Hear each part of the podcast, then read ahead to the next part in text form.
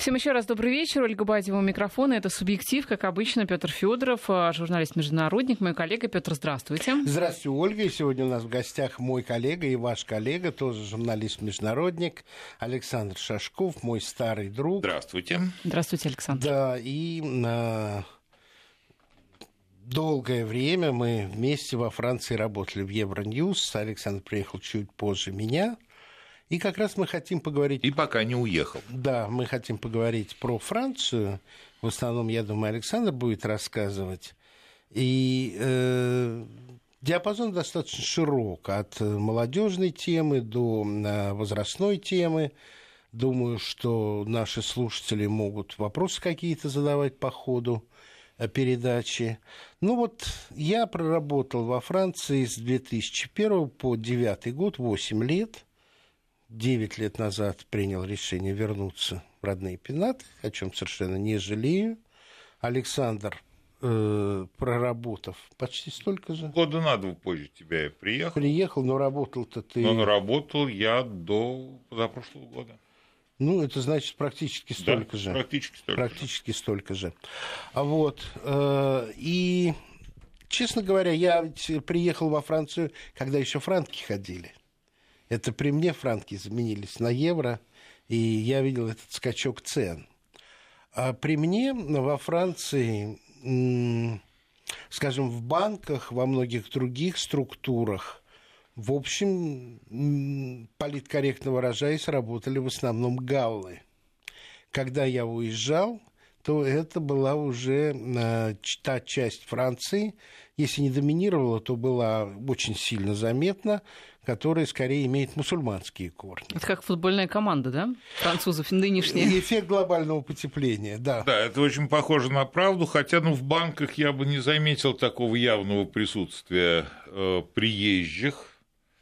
Да. Э, как э, в футбольной команде. Я просто и... чуть-чуть да, да, продолжу, да. но Извини. было, был еще один момент, который тоже мне казался достаточно характерным это определенное сокращение тех льгот и прав, которые Франция в 50-х, 60-х годах, работорудовая, профсоюзная, для себя добивалась. Вот эти а, продолжились или нет? Вот извини, что я тебя прервал, но я просто вот рассказал о тех векторах, которые я заметил – они изменились, они продолжаются. Что, что еще нового? Потому что э, в те годы, когда я работал, Франция объективно считалась одной из самых э, комфортных стран для работающих людей с огромными социальными достижениями. Ну, знаешь, во многом это продолжается на самом деле. Хотя, конечно, изменения со времени твоего отъезда произошли довольно значительные. В основном это было связано как раз с приходом вот нового президента Макрона. Именно Макрона. Именно Макрон. Начал это Аланд, но Аланд очень был робок. Его, его, собственно, так и называли все робкий президент, или президент Му. Угу. Вот, робкий президент. Макрон пытается продолжить эту реформу во многих областях, в, в области э, трудового законодательства, пенсионной реформы, э, образования реформы, он пытается это продолжить, но встречает очень упорное сопротивление. Очень упорное сопротивление. Он в свое время сказал, что я понимаю, что французы ненавидят реформы, и при первой возможности они пытаются их избежать. Это действительно так. Но при этом что-то у него получается. Например, та же, та же реформа по трудовому законодательству, он ее провел. Угу. Он ее провел, э, сократив э, права профсоюзов, угу.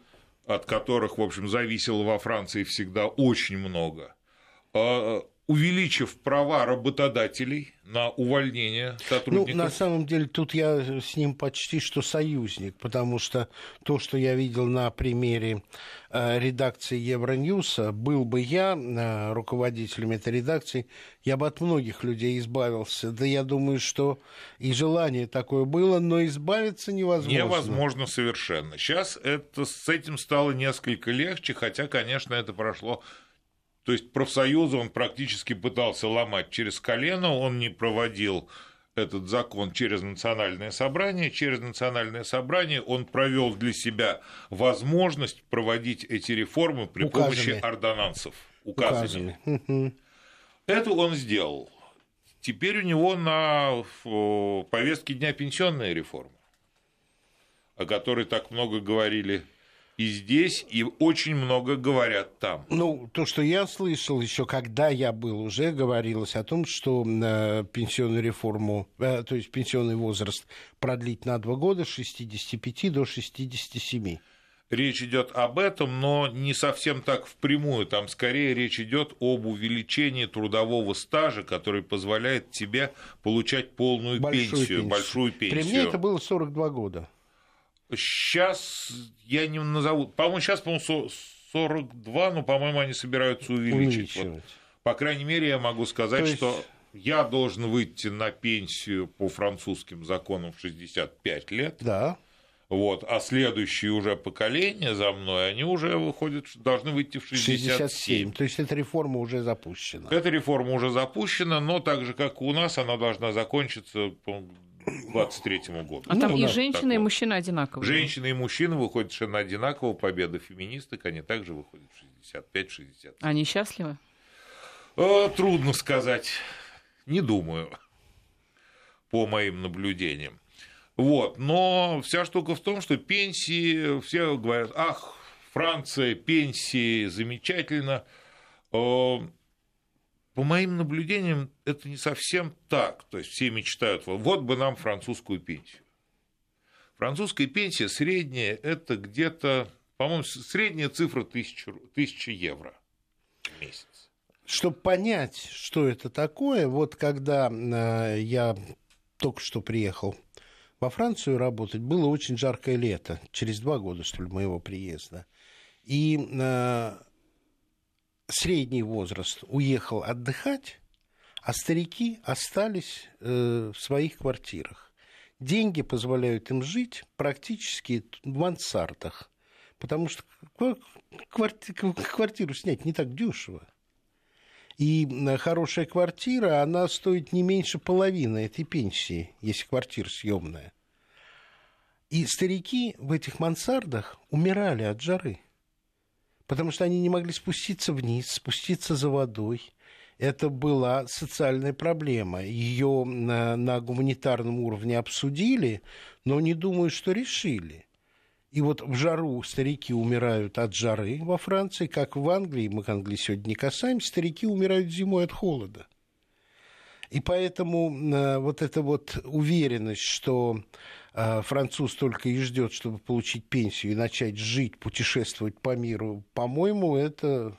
Нет, вот этот вот образ э, прелестных старушек с буклях, э, с буклями, с наманикюренными ногтями, которые путешествуют на роскошных пароходах на свою пенсию, это, конечно, далеко не так. Потому что большинство, я могу вам сказать, что э, пенсия в тысячу евро на мой взгляд, по покупательной способности она почти соответствует э, нашей, нашей средней пенсии. пенсии. Э, потому что э, пенсионеру, пенсионер не имеет больше никаких практически льгот. То есть, если у него маленькая пенсия, он может рассчитывать на помощь каких-то социальных фондов, но не более того. Он даже если довольно многие французы всю свою жизнь живут на съемных квартирах, у них нет такой определенной практики, что вот ты покупаешь квартиру, это не обязательно. То есть многие стремятся купить Ну вот пусть квартиру. слушатели проверят, потому да. что российская ситуация из-за приватизации квартир после конца советской власти, она абсолютно уникальна. Мои э, иностранные коллеги просто поражаются, когда я им говорю, что 80% граждан России живут в собственных квартирах. Такого нет нигде. Ну, это эффект приватизации и побочный эффект 90-х. А так бы неизвестно, как, как и где Но бы мы жили. Мы говорим о том, что есть, ну, да. а не о том, что могло бы быть. А во Франции это совсем не так. Люди в массово живут на съемных квартирах. Ну, наверное, и ипотека там при желании сильно... Э, для старика ипотеки быть нет, не может. Для, для старика ипотеки быть не может. Молодой... Я, я могу вам сказать, я туда приехал, но у меня было где-то под 50 лет. Да. Я бы интересовался насчет ипотеки, не купить ли мне квартиру. при том, что у меня жена, двое детей, мне предложили, да, пожалуйста, банк готов дать вам кредит 120 тысяч. На это можно было купить маленькую, небольшую однокомнатную квартиру, потому что уже возраст, и они просто молодые люди там берут ипотеки, покупают себе квартиры, и, в общем, где-то к пенсии они выплачивают эти кредиты, квартира становится их. Но, опять-таки, э, я могу привести пример нашей с Петром коллеги, э, которая сейчас просто мается, не знает, что делать. А, она купила квартиру. Во Франции? Во Франции. В ипотеку? Да, в ипотеку. Она выплачивает этот кредит, но вся штука в том, что общее собрание жильцов этого дома, а это кондоминиум везде и всегда, постановила э, отремонтировать фасад, утеплить его. Она вынуждена где-то доставать, залезать в долги 20 тысяч евро. Это помимо того, что она выплачивает. Я в этом же доме снимаю квартиру.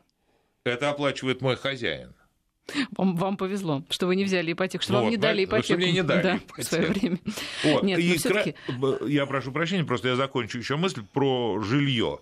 Почему у французов очень много снимают? Дело в том, что очень трудно э, получить наследство. Наследство облагается очень высокими налогами. И единственное, когда ты не платишь налоги, это при отношениях муж-жена. Ну там с налогами вообще ведь особая история, да? Жерар Депардье ведь недаром сбежал. До 45%.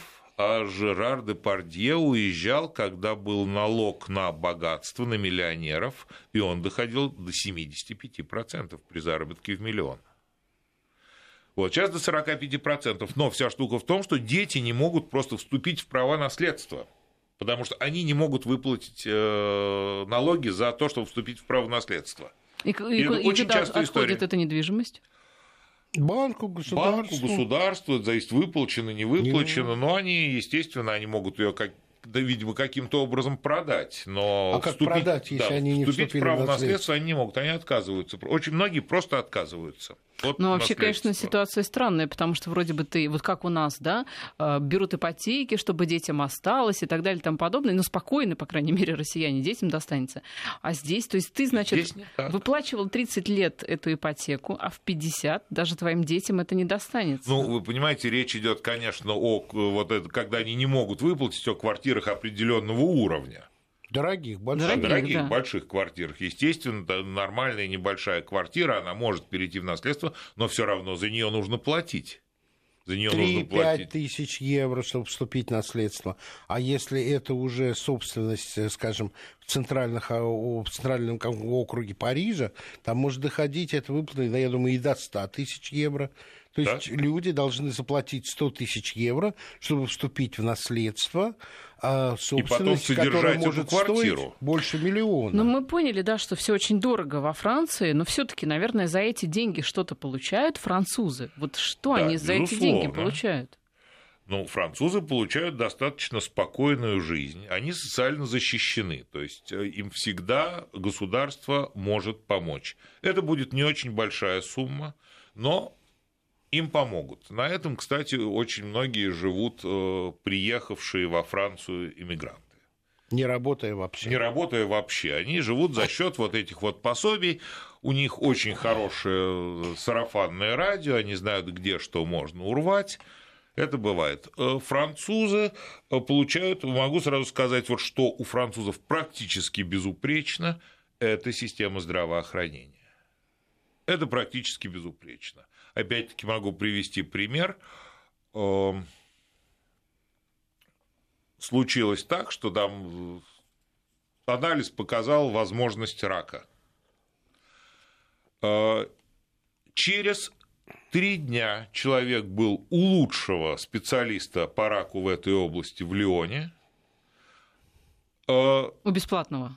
У, беспла... у бесплатного нет, это, угу. это платно. Ты платишь э, специалисту, но у тебя страховка, и тебе все эти деньги возвращаются. Когда я делал себе небольшую операцию там на ногу, мне нужно было просто, я заплатил, я вам сейчас скажу, я заплатил на выходе из больницы э, 4,5 евро за завтрак. Всё. Ну, из собственного кармана. Ну, 4,5 угу. ну, евро да. за завтрак из собственного кармана. То есть ты впрямую свои деньги не отдавал, Нет, потому что у тебя зеленая карточка. Да? Ты по карточке все. У меня зеленая карточка, да. это, ты получаешь сразу, это она называется карта Виталь, это государственная страховка. В дополнение к ней, если зубы, если очки, предположим, да. нам с да. Петром но при этом, но при этом нет скорой стоит? помощи. Она, э... Нет вызова врача на дом. Не, вызова врача на дом нет, но эта Че... карточка покрывает вызов врача, если ты То его есть это вызываешь. за деньги или вообще нет? Ну, вот э, я не знаю, Нет. и может быть из-за того, что я не умеха, но вот у меня однажды э, был 38, и когда я позвонил врачу, мне сказал 38, ну приезжайте. Э, Петенька, и это... он выписал мне, э, значит... И вы приехали? Аспири... Ну, конечно, приехал. Что делать? Я работать не могу. Мне хотя бы э, документ нужен, что я работать не могу. И выписал мне лечение. Говорит, ну, вы человек здоровый, значит, один час парацетамол, один час аспирин и через два дня встанете на ноги. Вот, э, собственно, такое лечение я сам себе мог прописать, но справку о освобождении я себе написать не мог. Французская медицина. Так а сколько страховка-то стоит? Э, страховка, вот эта вот основная страховка, не стоит ничего. То есть там платит э, твой работодатель и государство потом. Кроме этого, есть дополнительная страховка Митюэль, которая обеспечивает содержание в больницах в случае каких-то там операций, очки, зубы, ну, без протезирования. А это дополнительная страховка, которую, как правило, платит э, половину, как минимум, работодатель. Я могу вам сказать, что моя вот эта вот страховка дополнительная Митюэль на трех человек обходится мне в 113 евро в месяц. Ну, в принципе, недорого. Очки, это недорого. очки стоят около 400. Это недорого, но при этом я сейчас уже толком не помню, но а, каждый день мы получали а, в Евроньюз, я получал, и все получают, так называемый Fish the Pay, распечатка где указаны все-все-все виды работ, которые я сделал, все деньги, которые за них причитаются, переработки, а сбоку вычеты.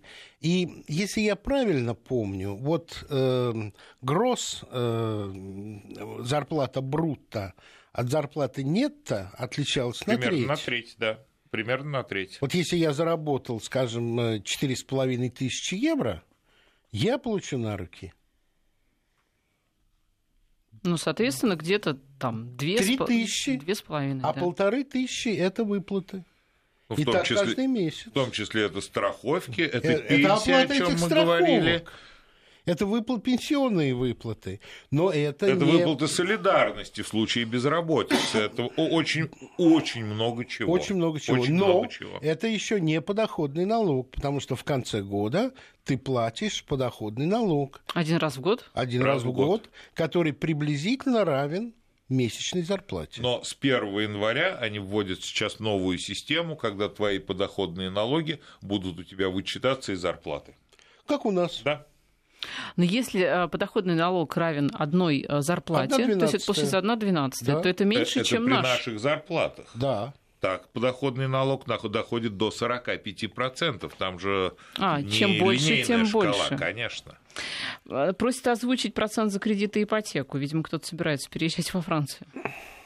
Знаете, я не могу вам сказать, сколько это сейчас, потому что просто не интересовался, но кредит сейчас можно взять за 1% годовых. А инфляция там сколько? А инфляция там еще меньше, я вам сейчас цифру да точно не назову. инфляцию люди сами могут попросить. Вот, то, точно не назову. Да.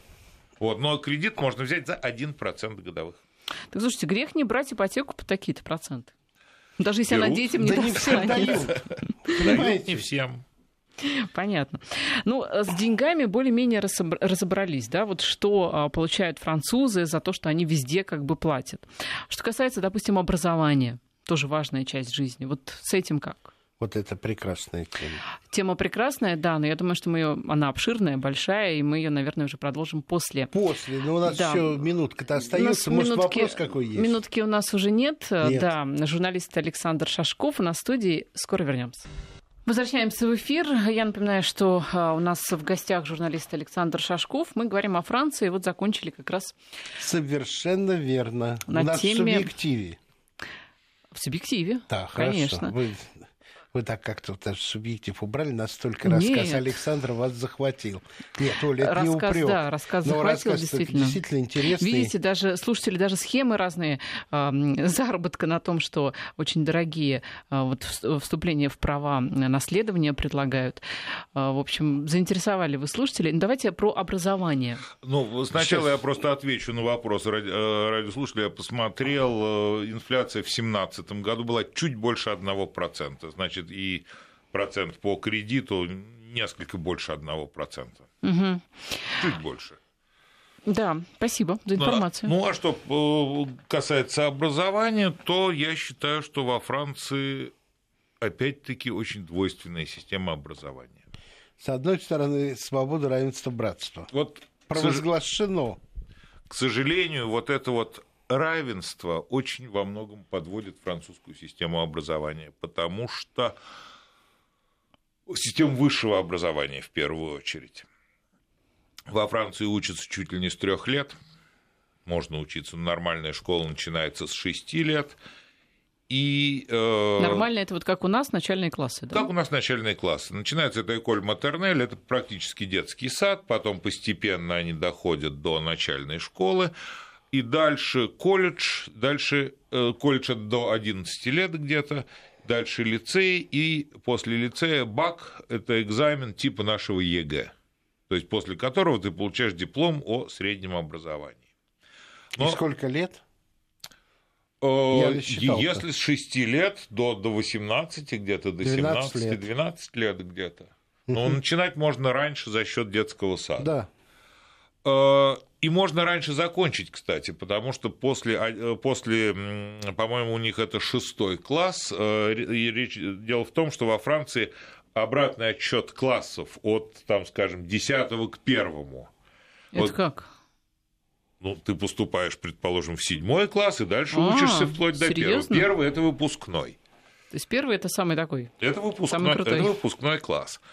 Вот. И, э, То есть первоклашка это наоборот. Первоклашка это выпуск, да. это наш выпускник. Э, так вот, дело в том, что можно пойти по трем направлениям после колледжа. Ты можешь пойти э, в общий лицей, общий направ... общеобразовательный лицей. Ты можешь пойти в технический лицей, и ты можешь пойти в профессиональный лицей. Единственное, после а профессиональный тип нашего ПТУ? Это абсолютно, это абсолютно ПТУ? Это ПТУ. Не это, техникум. Это не техникум, после этого ты не можешь продолжать образование. Вообще? Как? Э, ну, вы, получать бесплатно? высшее образование бесплатно. Угу. Вот, после этого ты должен идти работать. Работать. Кстати, в последнее время очень многие идут в эти технические, э, в эти ПТУ, ПТУ а, потому что после них проще найти работу. Ну, очень большой спрос он... на э, именно вот на ручной труд. На ручной труд. Э, мне рассказывал мой приятель, что однажды к нему водопроводчик приехал на Феррари. Ну да, да. Вот. А после общеобразовательного лицея и технического лицея ты можешь поступить в университет. И вот тут вот начинаются... Ну, так, чтобы вам понять. Вот элементарно заменить кран, перекрыть воду, закрыть, э, по моим, в мое время было не меньше 40 евро. Ну, в принципе, до московские цены. В принципе-то. Да? Ну, ну не, готов, ну, не, не ну, готов с вами по, спорить. Чуть подешевле, скажем так. Во Франции? Да. Нет, в смысле, у нас подешевле, конечно же. Кран заменить. Заменить. Когда Понял. я здесь жил, это можно было сделать за, за 3 рубля водки. бутылка водки, да. О, это было давно. Так вот. Нет, понимаете, смотря какой кран, краны тоже у всех разные ну, сейчас. естественно. Да. Э, так вот, э, возвращаемся к нашим баранам, к образованию. Э, после того, как ты получил вот этот вот bac, диплом о среднем образовании, ты можешь идти в университет бесплатно. Государственные университеты бесплатны. Но проблема в том, что ты можешь подать в несколько университетов. Ну, и... как у нас ЕГЭ, да, вот это вот? Да, подать Но... несколько университетов. Но проблема состоит в том, что очень многие подаются, естественно, в хорошие университеты, не имея на то, в общем, никаких оснований, потому что э, результаты вот этого экзамена, они при поступлении в университет не учитываются. А как? Они дают шанс любому поступить в университет. Если ты достиг определенного угу. уровня в экзамене, ну там, условно говоря, больше ста, я не знаю, то ты можешь поступить. Но эти результаты не участвуют в конкурсе. А что же участвует Конкурса в конкурсе? нет. Ничего. Просто если ты э, сдал ЕГЭ, вот этот bac знаменитый. На нужный уровень. Нет, просто, а просто, просто сдал. сдал. Никакого там уровня а подсчета баллов нет. Если не сдал, ты там вот пересдаешь на следующий год. Еще но без bac а ты в университет не поступишь. Понятно. Но сдав этот экзамен, ты подаешь просто просьбу вот в такой университет, в такой и в такой я хочу. У тебя там выбор из трех университетов. Так. Они смотрят, какой-то университет тебе присылает ответ, ты должен согласиться, и все. И ты поступил через год отсеивается в хороших университетах. До трети. Больше, больше. больше. То есть берут всех берут желающих. Всех, а потом, собственно а потом, говоря, самое интересное а потом начинается. самое интересное Понятно. не начинается. Слушайте, ну мне кажется, справедливо. А те, кого отсеяли, они имеют право еще раз попытаться получить? Нет. Нет. Все. Все. Их шанс загорел. Да, но дальше они могут поступать в платные университеты, угу. в частные. Это справедливо с одной стороны. Но вот я вам нет, если преподаватели честно принимают экзамены в, университеты. Я, э, в университет они не принимают экзамены, они нет, поступают нет, без... Нет, нет, уже в процессе учебы. А, сессии сдавать? Сессии, да, сессии. Я бы не сказал. Дело в том, что сейчас как раз вот одна из э, реформ, которую пытался провести Макрон, и против которой были массовые забастовки студентов и даже волнения, э, это именно из-за того, что он попытался, пытался убрать вот эту вот систему эгалитарную а. и ввести меритарную систему. От мерите э, это достоин. Да. То есть ввести конкурс. Угу студентов. Конкурс это... в момент приема. Конкурс в момент приема в университет. А не отсеивание на первых двух сессиях. Да. Э, в прошлом году э, получилась очень забавная ситуация. Ты можешь про дочь рассказать, что ну, ты стесняешься. Хорошие университеты. Про Елизавету, мою да, любимую. Хорошие университеты, э, естественно, они набирают огромное количество студентов, то есть поступает огромное количество заявок, а дальше уже конкурса нету, все равны перед законом. И что мы делаем? Что мы делаем? Мы устраиваем лотерею. Просто лотерею. Причем компьютер, вот запускаются все эти заявки в компьютер, и компьютер по одному ему известному логарифму отбирает тех, кто Подожди, будет учиться в этом университете. Вы же говорите, берут всех или не всех? Всех, э, они все подают в разный университет. Но если у тебя там в университете 500 мест, угу. а тебе подало... 10 тысяч? Ну, не 10 тысяч, а, скажем, 700 человек, то просто тех, кто будет учиться, отбирает лотерея, угу. вне зависимости вот от У меня, кстати, были подозрения, да, что, допустим, есть такой вуз, ну вот как наш МГУ во Франции, да, да Париже, например. Все же, наверное, туда хотят и туда подают, но ведь он же не безразмерный, он, он же не знаете, может... Сейчас всех, я только да. один миф уничтожу. А, насколько мне говорил мой друг, который, ну, тоже русский, живет во Франции, дети у него подросли, Сорбона это вообще во Франции за образование не, не считается. Это для китайцев, это для э, богатых э, русских дочек, отпусков. которые там хотят Но стать искусствоведами. Выпускники там... Сорбоны на хорошие рабочие места могут не рассчитывать и не рассчитывают. А какой же самый престижный вуз? А, э, дело в том, что опять-таки во Франции высшее, высшее образование оно делится на две категории это университеты, это низшая ступень в образовании высшем, и гранд-эколь, высшие школы. Вот после высших школ ты практически гарантированно находишь хорошую работу и с заработком. в клуб на всю оставшуюся жизнь своих однокашников. Потому что да, в университете ты учишься, в принципе, три года магистратура, и после этого ты можешь поступить уже в Гранд-Эколь, там ты два года учишься на мастер, потом ты можешь еще учиться на докторат. Докторат это типа нашей аспирантуры. Так все-таки вот э, с лотереей давайте закончим. Значит, лотерея выбрала. Лотерея выбрала.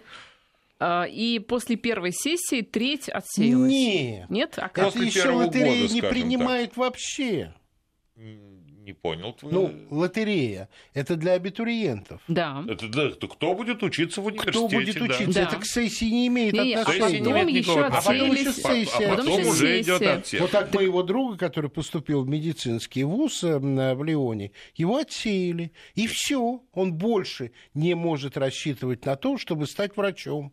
Ему нужно было избрать другую медицинское образование. Это совершенно отдельная история во Франции. Так и другой вуз мог, мог попробовать. Нет, он отсеян уже. А, и поэтому очень многие... Так надо было лучше учиться сразу, ну а что ж? И поэтому очень многие э, люди, Я ну, говорю студенты... о системе, а не о том, насколько она справедлива или нет. И очень многие студенты, которые хотят стать врачами, сейчас едут учиться или в Бельгию, или в Румынию. Сейчас мы расстанемся с некоторыми регионами и вернемся. Вести ФМ. Что касается да, медицинского образования, это очень интересно. Вы говорите, оно там совсем другое. Там очень сложно поступить. И очень долго нужно учиться, чтобы стать врачом. Отсев идет до 80% на первом курсе. После этого ты можешь попробовать повторить еще один год, проучиться, но это совершенно не значит, что ты поступишь. Именно поэтому во Франции очень большая проблема наступила с врачами в сельской местности. Они это называют просто пустыня, потому что из небольших деревушек, из небольших городов э, врачи уезжают в большие города. Потому соз... что не хватает врачей. Да, создают там конкуренцию, и, естественно, они осаживаются в городах, потому что, опять-таки, и система медицинской помощи, вот о чем говорил Петр, когда к нему не приехал на дом врач, она там другая. У тебя э, есть твой семейный доктор, к которому ты всегда ходишь. Если с тобой что-то случилось, он тебя направляет уже к специалистам. Но сначала ты идешь к своему семейному врачу. Это терапевт, как правило. Иногда бывает спортивный врач, иногда детский врач, но он ведет всю семью. Это не касается, единственное, там, естественно, стоматологов, окулистов, ты к ним ходишь просто так. А, а насчет того, да, и если и он тебя уже направляет к специалистам, то есть колено, не знаю, ухо, горло, нос, тебя направляет врач. Вот эти вот э, врачи, они работают по своим кабинетам. Это не поликлиника, как у нас.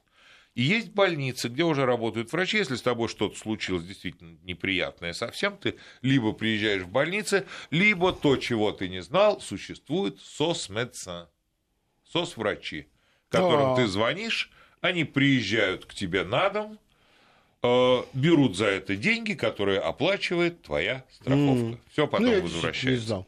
Вот, Петр. А скорой помощи нет, с нее приезжают пожарные. Это как? А не парамедики. Ну так. Но это не пожар, они называются пожарные, они называются сапер ну, сапер. Сапер, да, коп, копатели пожарные. Сапер это, это, это наш МЧС. МЧС, да. Это да. МЧС. Да.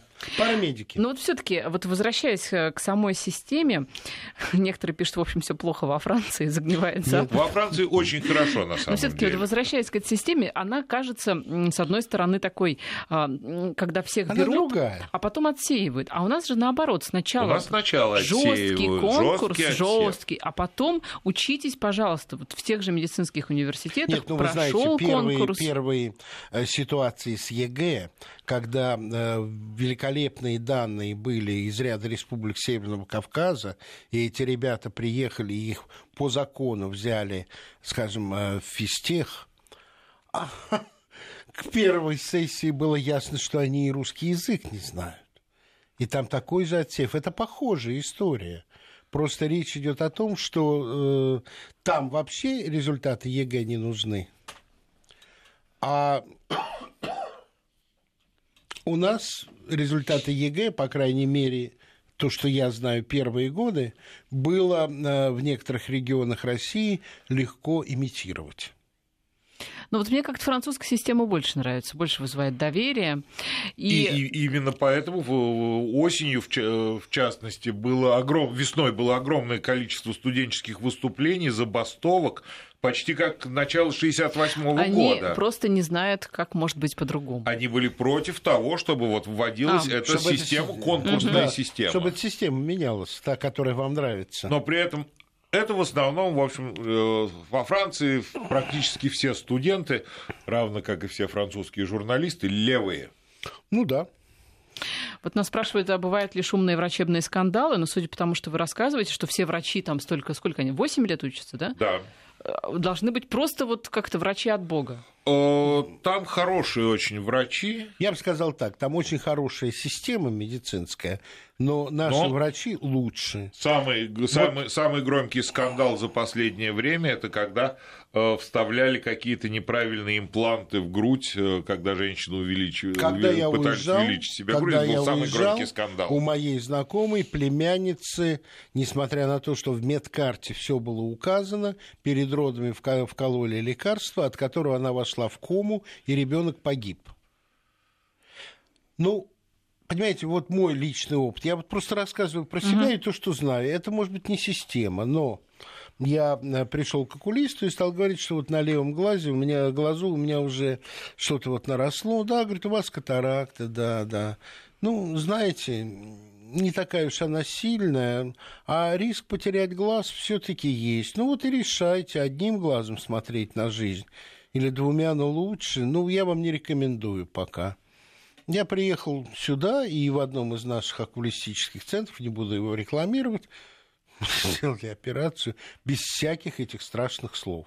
Может быть, он хотел предупредить меня от чего-то. Я не знаю, но а, у меня двойственное впечатление, потому что я, может быть, это был лингвистический барьер какой-то, но, честно говоря, я здесь может, из-за того, что я тут живу, родные, близкие, имею доступ к врачам, которые для меня совершенно иного уровня.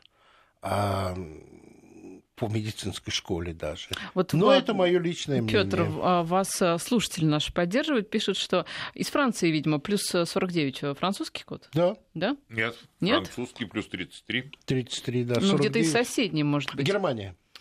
49 там, да? По-моему, да. Так, ну, в принципе, соседи, да, пишут, что согласен, система хороша, а врачи именно наши от Бога, а, у, а тут у них в Европе чисто бизнес. Ну, давайте. ну, я могу вам сказать, что я, слава богу, не сталкивался с плохими врачами. Ну и хорошо. Что я могу сказать? Вот действительно в этой системе, на мой взгляд, очень плохо. А, моя дочь, твоя любимая Лиска, да в детстве упала и очень сильно ушибла ногу. Я был на работе, моя жена поехала с ней как раз вот в приемное отделение больницы. До тех пор, пока их принял врач, они провели там больше шести часов. Вы знаете, сколько у нас таких историй? в российской действительности. Ну, а вот еще вопрос, ну, который... Ну, простите, Леон – это врачебный город. Ну, тем не менее. Шесть часов. Это я, да, это я знаю. Это вот социальная И это, это еще не так много. И... Спрашивает э, Инна. Э, если приехать из России и устроиться на работу, это возможно или сложно? Как вообще там с работой-то во Франции? Э, в зависимости от того, что Инна умеет делать. Но Инна не уточняет. И самое главное, что нужно сделать в первую очередь Инне, это, а вот это очень сложно. Разрешение на работу. Разрешение на работу, рабочую визу. Вся Если штука... виза не рабочая, это преступление. Вся штука в том, что при том же эгалите, равенстве и братстве, а, если ты нанимаешь на работу иностранца, то перед этим ты обязан дать объявление в местную прессу, заявить в местное э, бюро по трудоустройству, и рассмотреть вот все кандидатуры, место. которые конкурс. откликнутся да. на это объявление. И преимущество имеют в данном случае граждане, граждане Франции. Франции. То есть, опять же, ты должен создать конкурс. Ну, типа, я беру всех. Да. И Поэтому вот тут вот нет равенства, потому что э, специалисты из-за границы на самом последнем Но сезонная месте. работа по сбору винограда, если есть, есть рабочая виза, она гарантирована. Инна уточняет, что она работает учителем, но, видимо, это ничего не меняет, все равно ей нужна рабочая виза. Безусловно. Ну что ж, а, время наше заканчивается. На самом деле еще много вопросов осталось по, а, по Франции. Что-то поэтому... у нас короткая передача. Вот все, а ты все в понедельник меняется. уже улетаешь следующий? В понедельник я улетаю Во обратно сколько? в эту ужасную Францию. Во сколько? Э, в 8 утра. Жаль, а то бы мы еще раз. Ну вы же прилетите, вы же вернетесь. Обязательно. Поэтому приходите, расскажите. У нас очень много вопросов к вам накопилось. Я напоминаю, что у нас был в гостях журналист Александр Шашков и журналист-международник, мой коллега Петр Федоров. Программа «Субъектив». Прощаемся. До свидания.